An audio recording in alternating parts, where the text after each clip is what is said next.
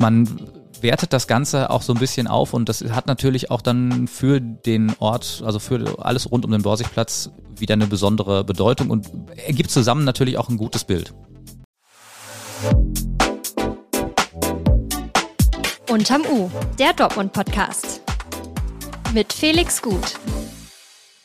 Hallo zusammen, hier ist eine neue Folge eures Lieblings-Dortmund-Podcasts. Ich hoffe, ihr habt bisher einen schönen Samstag oder habt noch etwas Angenehmes vor. Vielleicht geht ihr auch heute Nachmittag demonstrieren oder seht eine der mehreren Kundgebungen in der Stadt.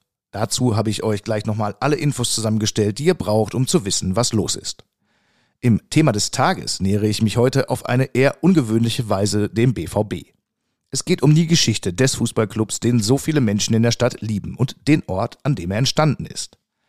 Die Dreifaltigkeitskirche in der Nordstadt ist der Ursprung von Borussia Dortmund. Allerdings stand die Zukunft dieses besonderen Ortes zuletzt in Frage, denn als Kirche im eigentlichen Sinne wäre ein baldiges Ende vorherbestimmt. Mit meinem Kollegen Björn Althoff spreche ich gleich darüber, warum das so ist und wie es trotzdem gelungen ist, dass dieser Ort eine Zukunft hat. Ihr hört unterm U den Dortmund-Podcast der Ruhrnachrichten. Mein Name ist Felix Gut. Wie immer freue ich mich über euren Input, gern als Direktnachricht bei Instagram an Ruhrnachrichten Dortmund oder per Mail an unterm-u.ruhrnachrichten.de. Und weil der Mensch ein Gewohnheitstier ist, beginnt auch diese Folge mit dem Nachrichtenüberblick für Dortmund.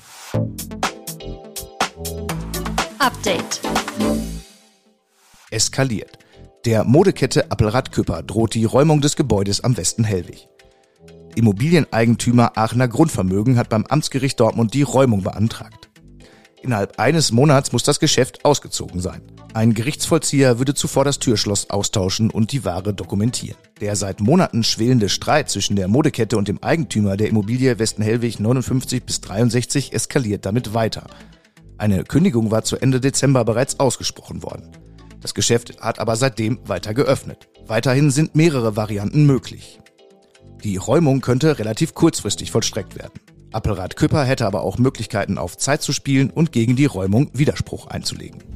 Auffällig, die Dortmunder Polizei meldet zahlreiche Einbrüche in Taxis. Im Januar seien allein 16 Fälle gezählt worden, in denen die Scheiben der Fahrzeuge in der nördlichen Innenstadt eingeschlagen worden seien. Gestohlen wurde laut Polizei in den meisten Fällen nichts. Es gibt deshalb derzeit noch keine Hinweise auf ein mögliches Motiv. Die Polizei bittet um Zeugenhinweise zu den Taten in der Nordstadt. Zudem sollen Taxifahrer bei verdächtigen Personen den Notruf 110 wählen. Das Thema des Tages. Die Gründungskirche von Borussia Dortmund am Borsigplatz war in Gefahr. Doch jetzt gibt es eine kreative Lösung, wie sie trotz schwindender Mitgliederzahlen eine Zukunft hat. Man könnte es ja grundsätzlich übertrieben finden, Fußball und Gott miteinander in Verbindung zu bringen, aber es gibt scheinbar viele Menschen, denen das etwas bedeutet. Das haben jetzt auch die katholische Kirche und der BVB erkannt, die in dem ganzen Prozess eine wichtige Rolle spielen. Mit meinem Kollegen Björn Althoff spreche ich jetzt über die Hintergründe. Hallo Björn, ganz herzlich willkommen. Direkt mal eine Glaubensfrage zum Einstieg in dieses Gespräch. Zu welchem Verein hält der Fußballgott? Ja, das mit dem Fußballgott ist so eine Sache. Also Religion und Fußball. Äh, also wenn es eine göttliche Instanz gibt, dann stelle ich mir die Frage, nach welchen Kriterien wählt der denn jetzt Sieger und Verlierer aus? Ist das die Anzahl der Stimmen, äh, also die Anzahl der Gebete äh, quasi? Dann denke ich mir, dann, ja, dann, klar, dann könnte Bayern auch Meister werden oder der BVB. Ähm, dann wird Schalke aber nicht absteigen und dann wären so Hoffenheim und Leipzig und Wolfsburg sicherlich nicht so erfolgreich. Wie gesagt, also eine Glaubensfrage, die viele sicher sehr unterschiedlich beantworten würden. Du legst dich da nicht so richtig fest, das merke ich schon. In Dortmund haben Kirche und Fußball aber eine natürliche Verbindung. Das liegt an der Gründungsgeschichte des BVB, der seine Wurzeln in der Dreifaltigkeitskirche am Borsigplatz hat. Wie wird diese Verbindung denn heute noch gelebt? Ja ganz praktisch mit Gottesdiensten zu besonderen Anlässen. Zum BVB-Geburtstag am 19.12., der ja im Jahr 1909, aber das muss ich keinem erzählen. Äh, dann ansonsten natürlich vor Saisonbeginn äh, in der Hoffnung, dass da eine Meisterschaft bei rumkommt. Äh, vor besonderen, äh, vor Pokalfinals, vor besonderen Spielen äh, gibt es das immer wieder und das gibt es seit Jahren. Ja, und dann ist so ein Gottesdienst halt komplett schwarz-gelb. Wir hören mal rein, wie sich das dann anhören kann in der Kirche. Hier sind einige O-Töne aus einem Gottesdienst vor dem Meisterschaftsfinale im Mai 2023. Schön, dass ihr da seid. Ich begrüße die besten Fans der Liga. Ich begrüße die Fans von Borussia Dortmund.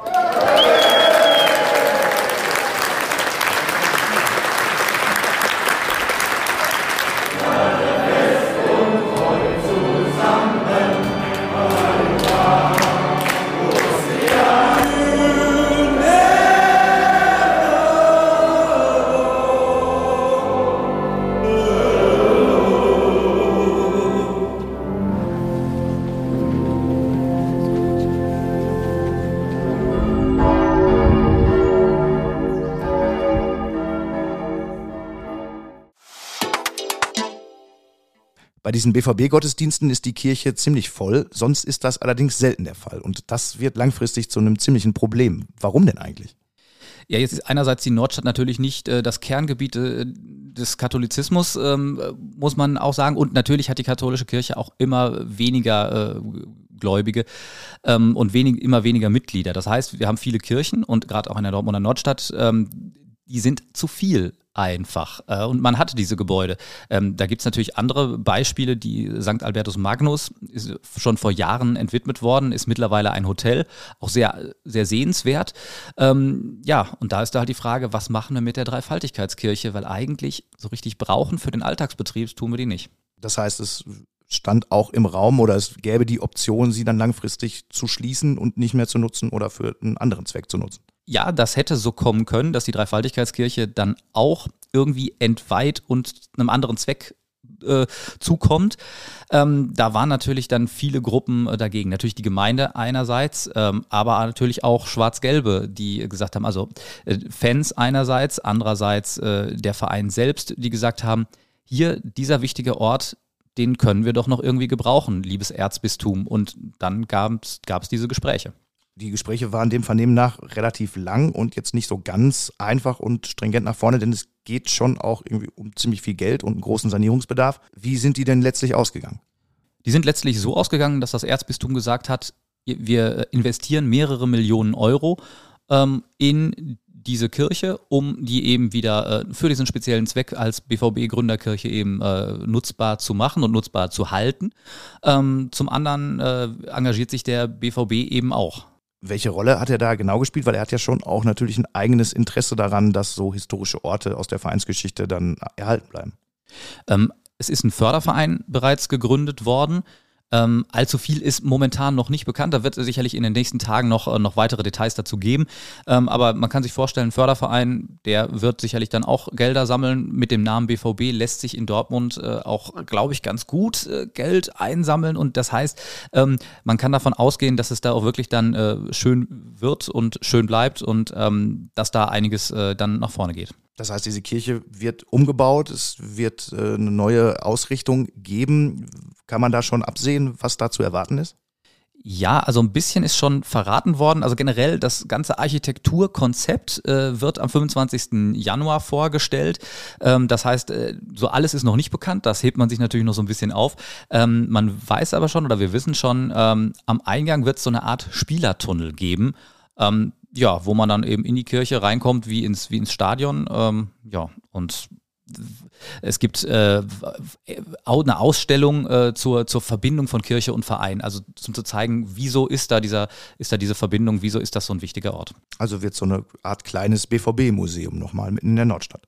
Einerseits BVB Museum, aber man kann auch eben die kirchlichen Feste dort feiern und auch Hochzeiten und Taufen ähm, sind möglich, Fangottesdienste sowieso, das gibt es ja jetzt schon zu äh, speziellen, äh, zu, zu speziellen Anlässen.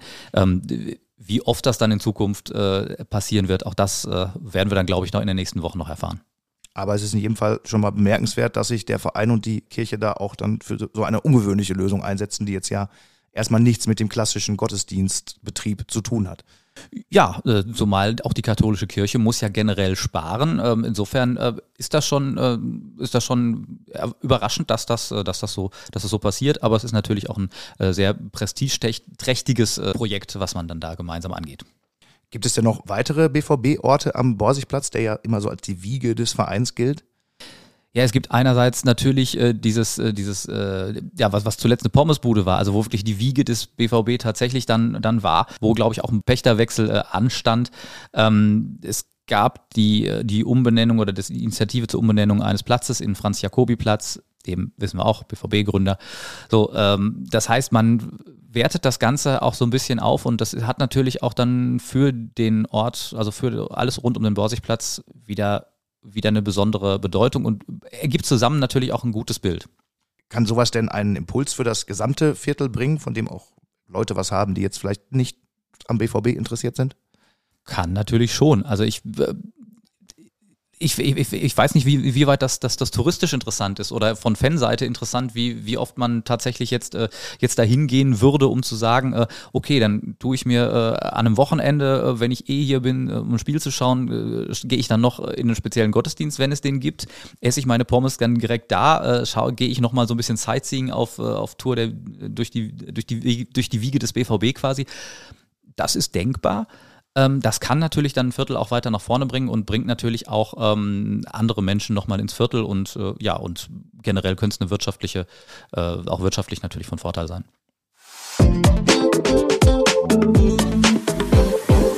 Wir haben ja bereits in der Folge von Freitag über den Umgang mit der neuen Rechten in Dortmund und über das heutige Demogeschehen gesprochen. Für diejenigen, die diese Folge nicht gehört haben und für alle anderen natürlich auch, möchte ich euch noch einmal kurz zusammenfassen, was heute in der Stadt passiert. Vom Geschehen rund um die AfD losgelöst und kurzfristig hinzugekommen ist eine Solidaritätskundgebung zum Tag der ukrainischen Einheit auf dem Friedensplatz. Rund 250 Menschen werden erwartet. Zwischen 13.15 Uhr und 14.45 Uhr ist ein Aufzug durch die Stadt mit einer 100 Meter langen ukrainischen Landesflagge geplant. Anlass ist der Nationalfeiertag am 22. Januar, an dem die Ukrainische Republik 105 Jahre alt wird. Ab 15 Uhr startet vor der Steinwache am Nordausgang des Hauptbahnhofs dann die Kundgebung gegen Rechtsextremismus. Der Titel, unter dem der Arbeitskreis gegen Rechtsextremismus zur Demo aufruft, lautet Das neue Braun ist blau für unsere Demokratie und gegen Menschenverachtung in unserer Stadt. Die Demo richtet sich unter anderem gegen die völkisch-nationale Ideologie von Identitären, AfD und Mitgliedern der CDU-Gruppierung Werteunion, die zuletzt bekannt geworden war. Zwischen 16 und 17 Uhr soll die Demo mit einer Abschlusskundgebung vor dem Fußballmuseum enden. Zuvor geht es über Grüne Straße und Brinkhoffstraße auf die andere Seite des Hauptbahnhofs. Die Polizei rechnet mit mehreren tausend Teilnehmenden. Auf dem Wall und anderen Straßen könnte sich der Verkehr deshalb kurz stauen. Eine zweite Demonstration gegen rechts ist von der Gruppe Autonome Antifa 170 ab 16 Uhr in Dorstfeld angekündigt. Diese richtet sich unter anderem gegen einen Neujahrsempfang im Wahlkreisbüro des Bundestagsabgeordneten Matthias Helferich. Kommt gut und vor allem sicher durch diesen Demotag.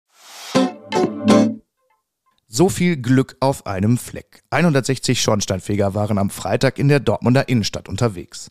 Ihr Ziel der Neujahrsempfang ihrer Zunft im Kaiserstraßenviertel. Wie in jedem Jahr waren die Männer und Frauen in schwarzen Zweireiheranzügen mit Zylinder auf dem Kopf auf ihrem Gang durch die Innenstadt eine echte Attraktion. Weil Schornsteinfeger als Glückssymbol gelten, fragten viele Menschen nach einer Umarmung oder Berührung. Etliche machten Fotos und Selfies. Die Schornsteinfeger verteilten kleine Glücksbringer. Danke fürs Dabeisein. Das war's für heute. Schaut in die Shownotes, wenn ihr noch mehr wissen wollt zu den Themen dieser Sendung und lasst uns ein Like, Follow oder ein Abo da. Alle Folgen dieser Woche findet ihr am Sonntag auf rn.de oder natürlich dort, wo ihr den Podcast am liebsten hört. Wir sind am Dienstag wieder für euch da. Habt Freude bei dem, was ihr noch macht. Alles Gute.